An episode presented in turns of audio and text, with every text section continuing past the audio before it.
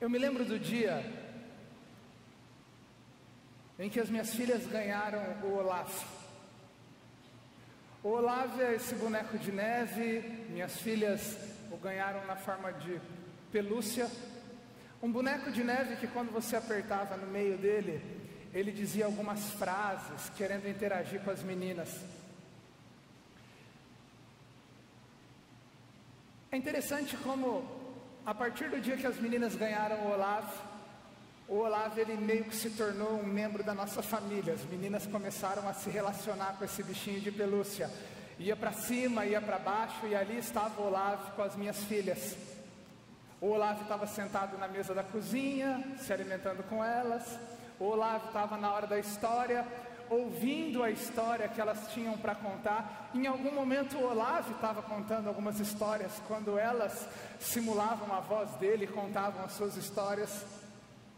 O Olavo ele participava das festas de aniversário que a minha filha mais velha Sara gostava de organizar entre as bonecas. O Olavo estava sempre no meio, sempre envolvido, sempre com a gente. Mas um fato curioso chamava e chama até hoje a minha atenção a respeito do Olaf. As minhas filhas, elas não sabiam quem era o Olaf. Tudo que elas sabiam é que o Olaf é um boneco de neve, personagem do filme da Disney Frozen, e que no filme da Disney Frozen tem uma princesa que chama Elsa, uma princesa que chama Anna, e que tem uma musiquinha que fala Let it go, let it go. Você já deve ter ouvido essa musiquinha. Se você é pai de criança pequena, você já sentiu ódio em algum momento dessa musiquinha. Isso era tudo que as minhas filhas conheciam sobre o Olavo. É, elas não sabiam que o Olavo tinha um papel específico no filme, que ele trazia diversão, talvez o personagem mais engraçado do filme. As minhas filhas não sabiam que o Olavo representava o relacionamento que a Elsa e a Ana tinham na infância e que depois isso seria importante talvez para mostrar uma ligação entre elas, uma vez que a história inteira elas crescem separadas umas das outras. As minhas filhas não sabiam nada disso. Mas elas se relacionavam com o Olavo. O que eu percebia é que as minhas filhas elas se relacionavam com as ideias que elas iam criando a respeito do Olavo. Era interessante isso. As meninas iam criando ideias sobre o Olavo. Uma hora o Olavo ele era mau, uma hora ele era bom, uma hora ele era engraçado, uma hora ele era chato. O Olavo ele tinha várias características que elas criaram, ideias que elas criaram, que não expressavam quem era o Olavo de fato. As minhas filhas se relacionavam não com o Olavo, as minhas filhas se relacionavam com ideias que elas criaram a respeito do Olavo. E isso me veio muito à mente quando eu pensei na nossa nova série de mensagens, aquela que será as reflexões que iremos propor aqui nos próximos meses. Jesus, um ilustre desconhecido. Porque nos dias de hoje, Jesus é ilustre. Há raríssimas exceções de lugares e pessoas que você possa conhecer em que Jesus não seja alguém ilustre. Se você perguntar para qualquer multidão, quem ama Jesus, quem segue Jesus, quem adora Jesus, a multidão com frequência levantará a sua mão, a multidão dirá: Eu, eu, Jesus de fato é ilustre nos nossos dias, mas nós falamos de alguém que tem sido pouco conhecido de fato. Os dias de hoje, eles nos retratam igrejas, pessoas que se relacionam com ideias que muitas vezes elas criam a respeito de Jesus. Nós vivemos num mundo onde Jesus, ele é como Olavo, ele é fruto daquilo que faz bem para mim, daquilo que me diverte, daquilo que dá certo para mim. E nós temos um cristianismo nos dias de hoje que se relaciona com ideias a respeito de Jesus, mas que não necessariamente conhece Jesus. Por isso nós queremos, num primeiro momento, tratar o tema Jesus, um ilustre desconhecido, como Jesus sendo esse homem adorado por muitos, mas não reconhecido por esses muitos. Mas também queremos fazer isso com você ao longo dos próximos domingos, em uma porção do Evangelho que apresenta esse Jesus ilustre, mas que ainda no século I é desconhecido. Nós queremos entrar numa viagem com você aqui, da vida real, da vida de Jesus, nos próximos domingos, que terá como desafio apresentar para você aquele que chegava ao mundo, mas naquele mundo que ele chegava, ele ainda era desconhecido e ele estava se apresentando. Refletir sobre Jesus, um ilustre desconhecido, é conhecer o que a Bíblia nos ensina sobre Cristo, quem Ele é, qual a expectativa que Ele tem sobre nós, o que Deus revela sobre a Sua pessoa. O nosso desafio é não vivermos a experiência do cristianismo como ideias que nós mesmos criamos. Este é o propósito dos evangelhos. Este é o propósito de Mateus, Marcos, Lucas, João. Quando esses evangelhos, que nós chamamos na teologia de evangelhos sinóticos, são escritos, eles tentam apresentar para nós uma mesma visão, a visão da vinda nascimento, crescimento, ministério, morte e ressurreição de Cristo.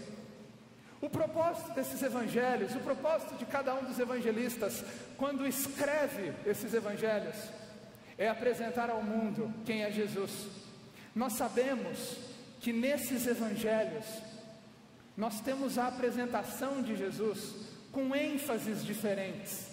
Os quatro evangelistas contam uma mesma história sobre óticas diferentes. Como nós vimos no final do ano com o pastor Paulo, na série de mensagens O Rei Chegou. O evangelista Mateus, ele enfatiza para nós Jesus como Rei dos judeus. Mateus quer mostrar para nós como Jesus é de fato descendente de Davi. João, o evangelista que estamos lendo e estudando hoje, quer mostrar para nós que Jesus não é uma ideia.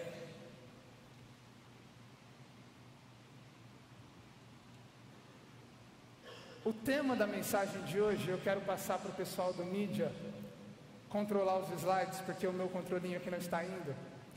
É apresentar Jesus como alguém que vai além de uma simples ideia. Essa é a minha proposta com você hoje à noite, a partir dos versículos 1 a 14 do capítulo 1 do Evangelho de João. Por que João quer apresentar a nós Jesus como alguém que não é uma ideia? Por que isso? Porque nos tempos de João, Jesus era como que caracterizado configurado para muitos de um jeito diferente que ele não era. Por exemplo, nos tempos em que o Evangelho de João foi escrito, os gregos eles diziam que Jesus ele não poderia ser Deus. Os gregos acreditavam que todo esse universo organizado e criado era impossível de ser sustentado por uma só pessoa. Como assim? Então os gregos, eles acreditavam e viviam ideias que eles tinham a respeito de Jesus. Os judeus acreditavam que Jesus não poderia ser o rei de Israel.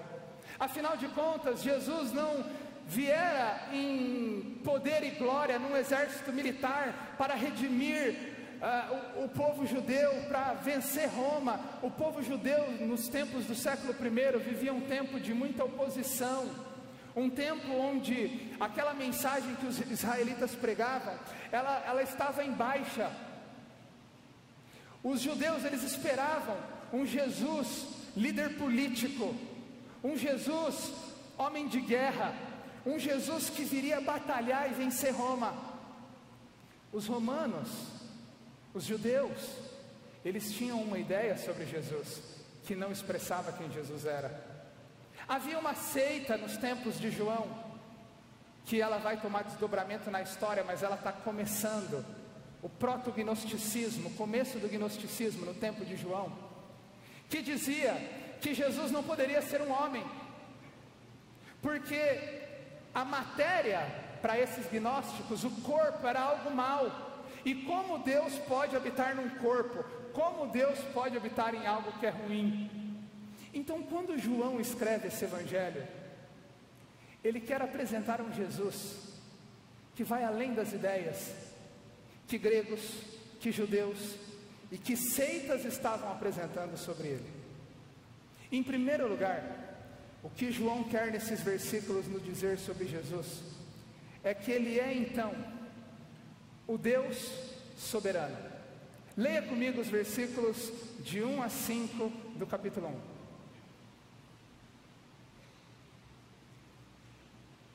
No princípio, aquele que é a palavra, ele estava com Deus e era Deus. Ele estava com Deus no princípio. Todas as coisas foram feitas por intermédio dele. Sem ele, nada do que existe teria sido feito. Nele estava a vida, e esta era a luz dos homens. A luz brilha nas trevas, e as trevas não a derrotaram. Quando João começa a apresentar Jesus, a primeira coisa que ele faz nesses versículos é nos levar para Gênesis capítulo 1, versículo 1.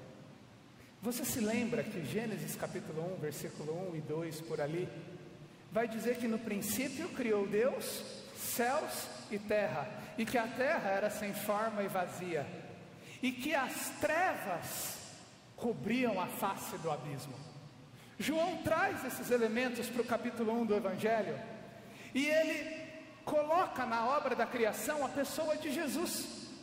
O que João quer fazer nesse início é mostrar a nós que esse Jesus que nós conhecemos como Redentor, esse Jesus que teve as suas mãos perfuradas na cruz do Calvário por pregos que o causaram muita dor, essas mesmas mãos pregadas na cruz no nosso lugar, foram mãos ou são mãos que sustentam o universo. O que João quer nos mostrar é que esse Deus, esse Jesus, o próprio Deus, ele é soberano, ele é o Deus soberano. É isso que ele quer dizer, como no princípio, quando as coisas surgiram, ele já era desde a eternidade. Ele estava com Deus, você se lembra também em Gênesis capítulo 1, versículo 26, quando nós temos o relato ali a respeito da criação do homem, o autor diz que Deus, numa conversa com a Trindade Santa, diz: façamos o homem isso revela a presença de Jesus como autor da criação. De eternidade em eternidade, Jesus é Deus. E João quer que as pessoas entendam isso. João vai dizer aqui que no princípio ele era aquele que é a palavra. Versículo 1 do seu texto. Eu gosto da tradução logos. Desculpe, eu gosto da tradução verbo, que vem do grego logos. Tanto a tradução palavra como verbo são a tradução do grego logos. Essa palavra logos era uma palavra muito comum para os gregos, como eu disse no início. Os gregos que tinham essa ideia de um universo bem organizado, criado e regido. Para os gregos, a pergunta era quem pode sustentar órbita, a órbita dos planetas? Para os gregos, a pergunta era: quem regula toda a atmosfera? Quem faz com que o sistema gravitacional ele seja meticulosamente, meticulosamente, desculpe, pensado? Para os gregos, eles diziam que isso era o, o logos. Os gregos diziam que havia uma mente que regia todo o universo. Para os gregos, essa mente fazia com que esse mundo não entrasse em colapso. E o que João está fazendo é pegando justamente esse conceito desse ser que sustenta tudo e está aplicando esse conceito a Jesus. João está dizendo: esse Jesus sustenta o universo, Ele vai dizer no versículo 3: Todas as coisas foram feitas por intermédio dele, sem ele nada do que existe teria sido feito. Vocês querem conhecer Jesus? Então vocês estão conhecendo o Deus soberano, Criador, o Deus que sustenta com as suas mãos todo o universo. Ele diz também que ele era Deus e ele estava com Deus. Peraí, Jesus era Deus ou Jesus estava com Deus? As duas coisas. Aqui de novo é uma referência à Trindade, esse assunto tão complexo que a gente trabalha na teologia chamado Trindade. Nós estamos falando de uma pessoa, Jesus, distinta da pessoa de Deus, mas com a mesma essência. Nós estamos falando de dois que é um e nem o português consegue explicar. O que João está dizendo é basicamente aquilo que Hebreus capítulo 1 vai dizer. Ele é a expressão exata de quem Deus é. Olhe só comigo, como um parênteses, o versículo 18 do capítulo 1. Ele diz assim, João: Ninguém jamais viu a Deus, mas o Deus unigênito, que está junto do Pai, o tornou conhecido. Quem é esse Jesus? João começa, sem demora, ele é o Deus soberano. Ele é o Deus soberano. E sabe por que isso é importante para mim e para você? Uma das aplicações que nós podemos fazer é isso. Diz respeito à nossa pregação diz respeito ao evangelho que nós levamos para pessoas, a como levamos esse evangelho para as pessoas. A nossa pregação e apelo ao evangelho devem ser motivados pela glória de Jesus. Quando você prega o evangelho, você tem consciência de que você está anunciando a mensagem de um Jesus que é Deus Todo-Poderoso. Quando você prega o Evangelho para as pessoas, você se lembra que Jesus é aquele que tem autoridade sobre a terra e céu, toda autoridade sobre céus e terra. Saber sobre a grandeza de Jesus deve nos levar à responsabilidade de uma pregação que glorifica a Deus. Hoje nós vivemos num mundo, irmãos, onde a pregação do Evangelho ela apresenta para nós um Jesus bobão. Um Jesus onde ele está igual aquelas, aqueles teatros sem fala, que a gente chama de pantomima, desesperado para pegar o homem, e o homem está rejeitando ele, dizendo não, o homem faz com ele o que ele quer, e ele está lá, vem para mim, vem para mim, e aí a gente fala, você precisa hoje dar uma chance para Jesus. Não é assim. Quando nós olhamos para João capítulo 1, nós vemos que o Deus, dono de toda a glória, ele se fez uma pessoa, a pessoa de Cristo, e o nosso convite ao Evangelho deve ser um chamado às pessoas se curvarem diante dele, as pessoas se humilharem diante dele. Quando pregamos o Evangelho, nós temos autoridade para convocar pessoas a se curvarem diante desse Jesus.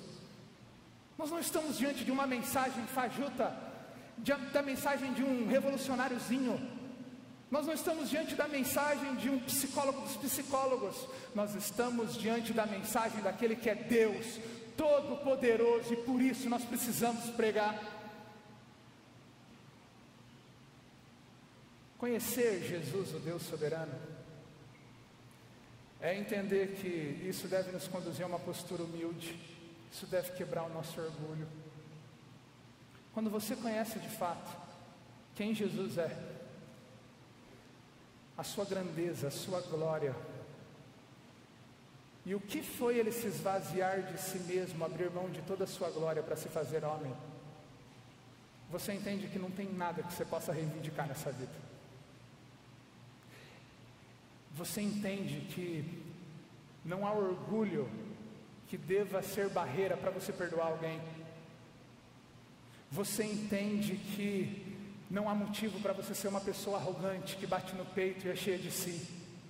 Quando você conhece esse Jesus cheio de glória, a sua posição diante dele é de joelho no chão, a sua posição diante dele é de humilhação, é de reverência, é de alguém que perdoa fácil, é de alguém que pede perdão fácil, é de alguém que é educado, é manso, é humilde de coração, porque Ele é o Deus soberano, dono de toda a glória. João também quer nos ensinar que esse Jesus, além de ser o Deus soberano, Ele é Deus na história. Leia comigo versículos 6 a 11 do capítulo 1. Surgiu um homem enviado por Deus chamado João. Ele veio como testemunha para testificar acerca da luz, a fim de que por meio dele todos os homens crescem. Ele próprio não era luz, mas ele veio como testemunha da luz. Estava chegando ao mundo a verdadeira luz, que ilumina todos os homens. Aquele que é a palavra estava no mundo, e o mundo e o mundo foi feito por intermédio dele mas o mundo não o reconheceu. Ele veio para o que era seu, mas os seus não o receberam.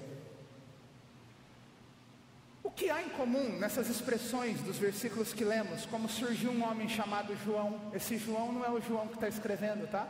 É uma referência a João Batista. O que há em comum a essas expressões? Surgiu um homem chamado João, ele veio como testemunha, estava chegando, o mundo não reconheceu, os seus não receberam. O que que os versos seguintes aí que lemos, eles estão querendo ensinar para nós? Eu resumiria dizendo isso, dizendo que Jesus, ele é o Deus soberano que intervém na história. Jesus não é um projeto repentino de Deus para a redenção do homem. Jesus não é alguém que, Jesus, que Deus estava vendo lá de cima o mundo se corromper, de repente ele falou o seguinte: olha, nada do que eu tentei deu certo, Israel não conseguiu, as coisas não estão andando bem, então vamos fazer o seguinte: Jesus desce lá e resolve o problema. O que os versículos que lemos estão querendo nos mostrar é que Jesus, ele é o ápice da história, é que esse Deus que se revelou na pessoa de Jesus, esse Jesus, ele é alguém que intervém numa história que é contada desde o Gênesis. Quando nós estudamos a história do Gênesis e do surgimento da nação de Israel, estamos fazendo isso domingo pela manhã, você precisa estar aqui.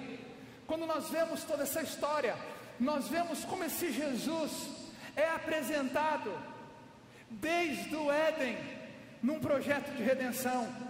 Nós vemos que em Gênesis capítulo 1 ele é apresentado como soberano, e em Gênesis capítulo 3 ele é apresentado como aquele que esmagaria a cabeça da serpente.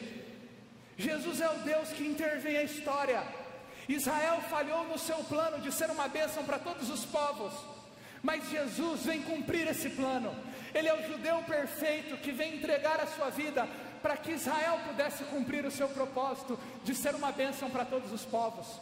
Quando Jesus vem a esse mundo, ele vem estender salvação para todos os povos. É isso que João está querendo mostrar. Se na primeira parte ele quis combater o pensamento do grego, na segunda parte ele quer combater o pensamento dos judeus que esperavam um rei militar. Deus estava 400 anos em silêncio, antes dos evangelhos serem escritos. Havia um abismo de 400 anos entre Malaquias, que é o último livro do Antigo Testamento, e Mateus, que é o primeiro livro do Novo Testamento. Deus não havia falado mais com a nação de Israel, Deus não havia mais falado com ninguém. No século I, quando Mateus, Marcos, Lucas e João foi escrito, o povo vivia crise política, econômica, social.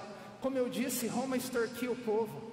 Os sacerdotes da nação de Israel eram sacerdotes corruptos. O templo era um lugar de comércio.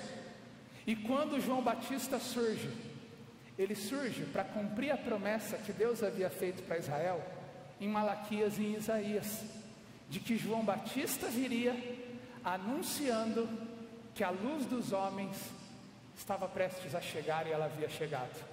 Quando ele cita João Batista aqui, ele está dizendo que Deus em Jesus, ele invade a história cumprindo as suas promessas, de que chegou o tempo em que Deus quebrou o silêncio e ele veio falar com o povo.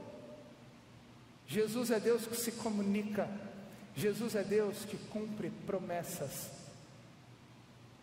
Ele é essa luz. luz que traz vida ao homem, luz que não só é motivo para a raça humana existir, mas como ele é luz que tira o homem das trevas. E é sobre isso que João Batista veio dizer, e nós vamos ver isso melhor semana que vem com o pastor Paulo. Jesus é Deus na história, mas Israel não conseguia entender isso.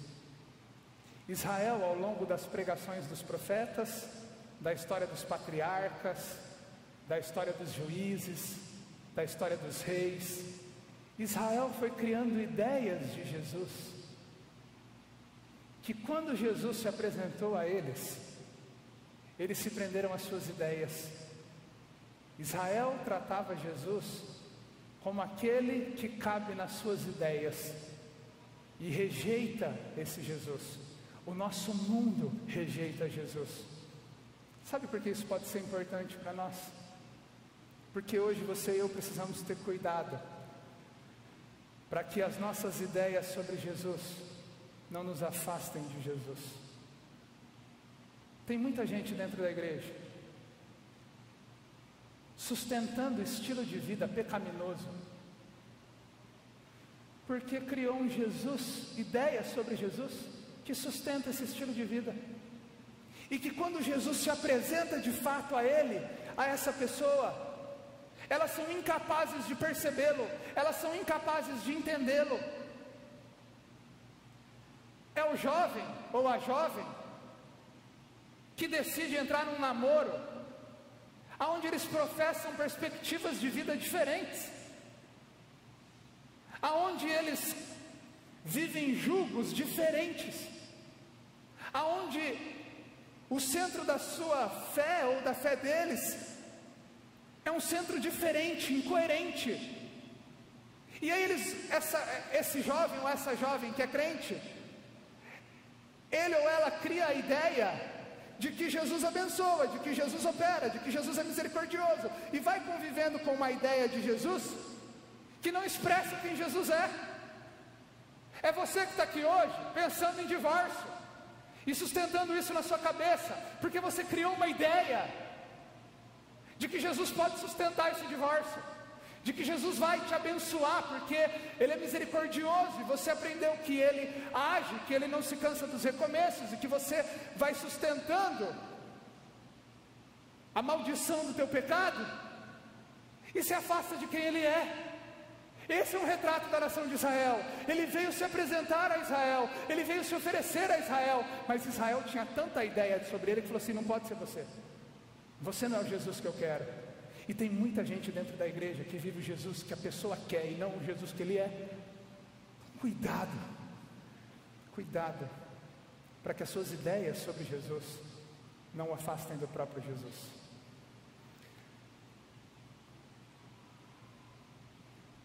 Diz que um homem, ele precisava pegar um ônibus para a sua cidade. E ele estava em São Paulo, o último ônibus para sua cidade era meia-noite. Na verdade, tinha ônibus de 10 em 10 minutos para sua cidade. E o último ônibus que saía ali de 10 em 10 minutos era o da meia-noite. Depois do ônibus da meia-noite, todos os outros ônibus eram de 4 em 4 horas, se estendia mais, e até 6 da manhã, o negócio ficava complicado para ele. Ele estava atrasado. E ele queria conseguiu uma passagem de ônibus para ir no ônibus da meia-noite, porque senão depois ele só iria embora quatro horas da manhã para essa cidade. E ele pega trânsito em São Paulo, ele dá um jeito de chegar na rodoviária, ele, ele tenta caminhos, ele chega na rodoviária, e a hora que ele chega no guichê da empresa de ônibus, ele vê que ele é o primeiro da fila e só tem mais uma passagem que sai meia-noite do ônibus que sai meia-noite. Atrás dele tem uma senhorinha com uma criança de cola. E a senhorinha está atrás daquela passagem de ônibus que também sai meia-noite. Ele olha para a senhorinha, ele é crente. Ele olha para a senhorinha, ele olha para o guichê, E ele diz: A senhora também quer a passagem, agora a última passagem que vai para o ônibus da meia-noite? Ela diz: Eu quero.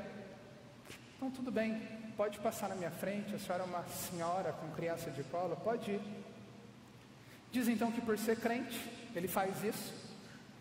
E quando essa senhora sai, ela pega o ônibus, viaja, ele fica ali sozinho no ponto de ônibus, esperando o próximo ônibus, que é só que horas? Quatro da manhã. Você imagina como ele ficou esperando o ônibus? Senhor, obrigado, porque o Senhor me deu o privilégio de ser usado. Não, ele ficou assim. E se vai acontecer um acidente nesse ônibus da meia-noite? E era para essa senhora morrer e não morrer. Ah, aí, olha, acho que Deus, essa é uma ideia. Ó, Deus talvez tenha um plano dessa senhorinha, é para ela morrer, não é para mim. Não, mas, mas, aí tem, tem uma outra questão. E se for para o ônibus das quatro da manhã cair e eu morrer? E eu tinha que ter pegado o ônibus da meia-noite. E, e, e, agora? O que, que, acontece? E esse homem começa a criar ideias, ideias, ideias. Olha, às vezes a gente age como esse homem. Às vezes age, às vezes nós agimos como pessoas que ficam criando ideias, ideias do que Deus faz, do que Deus é, do que Ele gostaria que eu fizesse. E o Jesus que se revela na história, ele nos pede somente uma coisa: se apresente como uma oferta de amor, se apresente como um sacrifício vivo, como alguém que ministra graça, como alguém que perdoa. O que aquele homem deveria saber é que, independentemente do que havia para acontecer, quando você é crente, você tem vigor, e na fila de trás só tem uma senhora com uma criança de colo, a passagem é dela, e o resto não importa. Porque o que importa é que se Jesus se revela numa pessoa e numa história que me chama uma revelação concreta de quem Ele é. O que eu estou querendo dizer com isso é que a Bíblia é a revelação concreta de quem Ele é. E de que a gente fica criando história muitas vezes para querer financiar o nosso pecado. Mas Jesus, Ele é um Deus que se revela e nós devemos unicamente segui-lo reconhecê-lo, nos subordinar a Ele. João, por fim, depois de nos apresentar um Jesus que é Deus soberano, um Jesus que é Deus na história, ele quer nos mostrar que Jesus é Deus acessível. Leia comigo, por fim, dos versículos 12 a 14 do capítulo 1.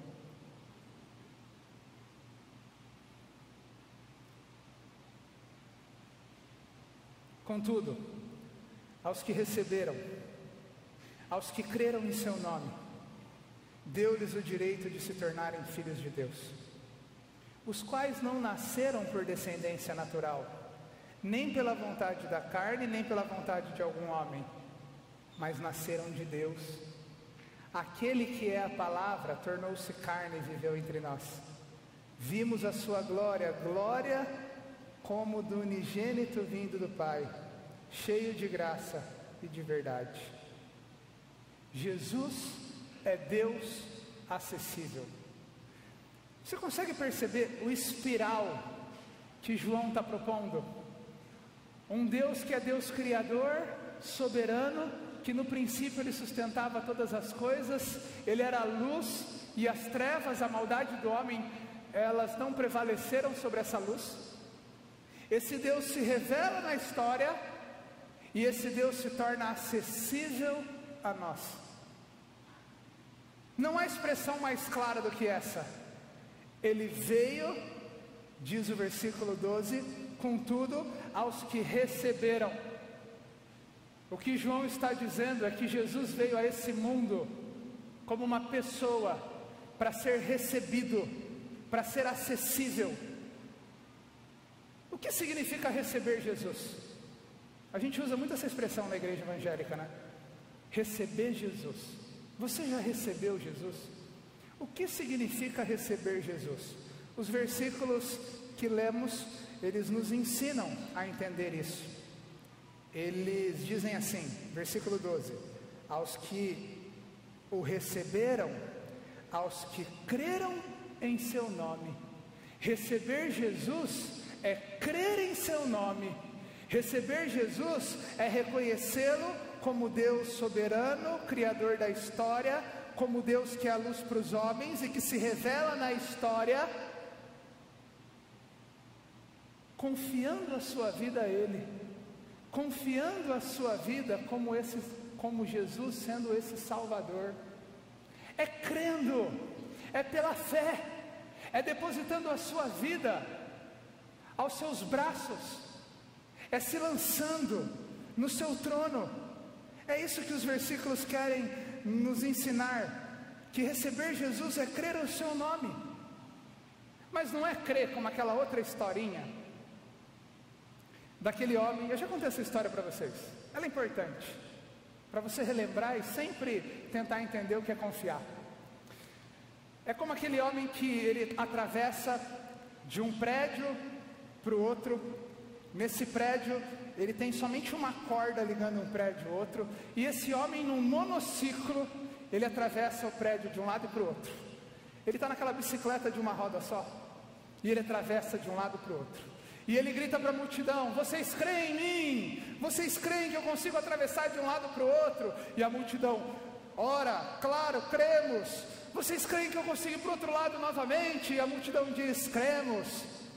Aí esse homem, querendo aumentar o grau de dificuldade, ele num monociclo pega uma carriola e ele coloca uma carriola assim na linha não há nada que o prende, ele está entre um prédio e outro, somente sendo equilibrado ali por uma corda. Ele no monociclo pega uma carriola e diz: Vocês creem que eu consigo atravessar de um lado e para o outro desse prédio, segurando essa carriola? A multidão, impactada por ele, diz: Cremos, cremos sim. Então, quem quer subir na carriola e atravessar do outro lado comigo? Ninguém da multidão vem, né? Isso revela a nós o que significa crer. Crer não é tão somente falar, eu creio, Senhor é o Salvador, o Senhor é Deus Criador, o Senhor é soberano, o Senhor é Deus de Israel, o Senhor é a revelação, a expressão exata do ser de Deus. Crer em Jesus é confiar a sua vida a Ele, é confiar a sua história a Ele, é confiar as suas decisões a Ele, é confiar preço dos seus pecados naquela cruz, somente a Ele, é encontrar salvação nele. E João vai continuar nos dizendo que isso não acontece porque você quer ou deixa de querer. Isso não acontece porque você nasceu num lar evangélico. Olha só o que os versículos ali, eles nos ensinam. Olha só para o versículo 12 de novo. Olha, os que creram em seu nome, deu-lhes o direito de se tornarem filhos de Deus, os quais não são filhos de Deus por descendência natural. Não é porque você é filho de crente que você é crente. Não é porque você, não é pela vontade da carne, pela sua descendência biológica. Não é, vai dizer o versículo 13, pela vontade de homem algum, não é porque você dá cesta básica, não é porque você é uma pessoa caridosa, não é porque você sabe renunciar, não é porque você é bonzinho, porque você todo final de ano dá presente para criança carente, não é isso que te torna filho de Deus. O que te torna filho de Deus, o que te torna íntimo de Deus em Jesus, é você confiar a sua vida a Ele Todas essas outras coisas são consequências de uma vida que está confiada em Jesus. Em Jesus. Por fim, ele vai dizer, por fim, no versículo 14, ele vai resumir todas as ideias e vai dizer: aquele que é sustentador do universo, versículo 14 aquele que é o Logos, aquele que dá sentido a toda a criação, aquele que é a luz dos homens, aquele que venceu as trevas, ele tornou-se carne. Essa expressão tornou-se, ela pode ser traduzida como tabernaculou, aquele que fez a sua tenda, o próprio Deus fez a sua tenda entre nós. Você tem noção que é isso? Deus fez a sua tenda entre nós.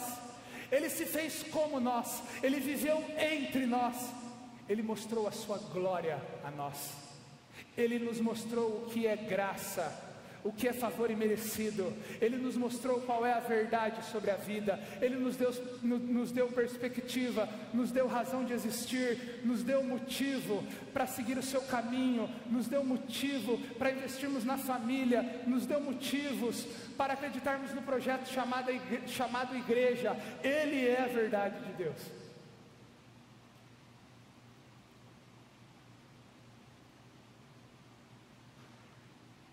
Você sabe o que é plot twist?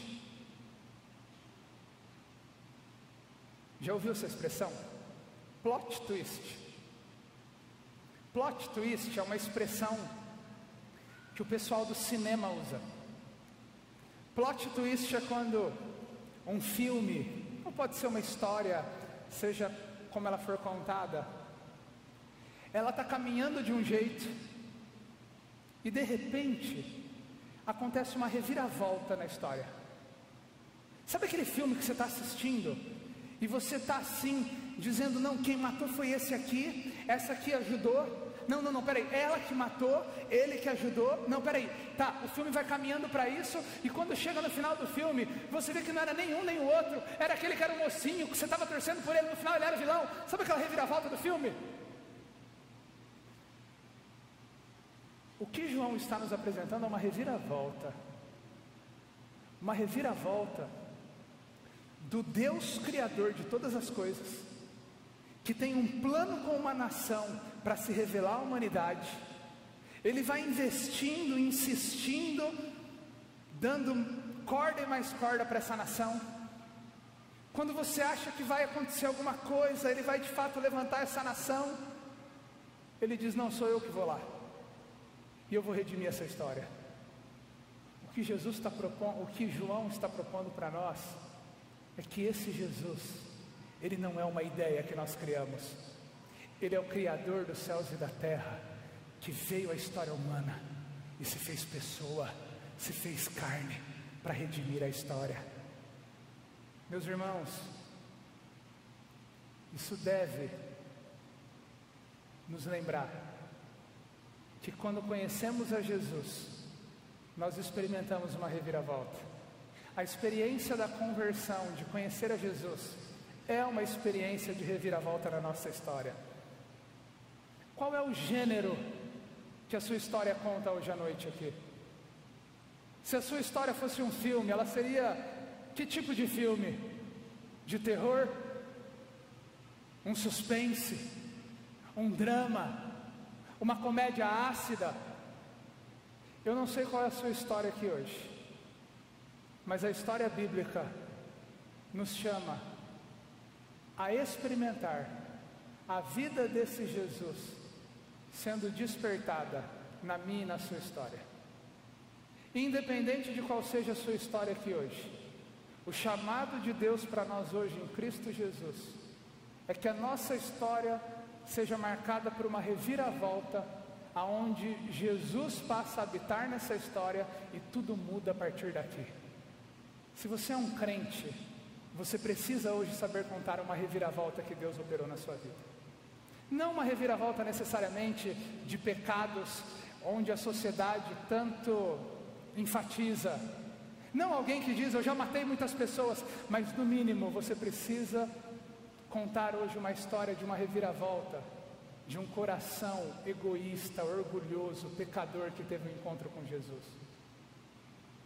O convite de João para nós, ao longo de todo o Evangelho, é que conheçamos esse Jesus e que ele seja experimentado por nós. Eu quero orar com você, me lembrando de uma das coisas que o Olaf, o boneco de neve, em pelúcia que as minhas filhas tinham ou têm. Ele costuma dizer quando você aperta o botão.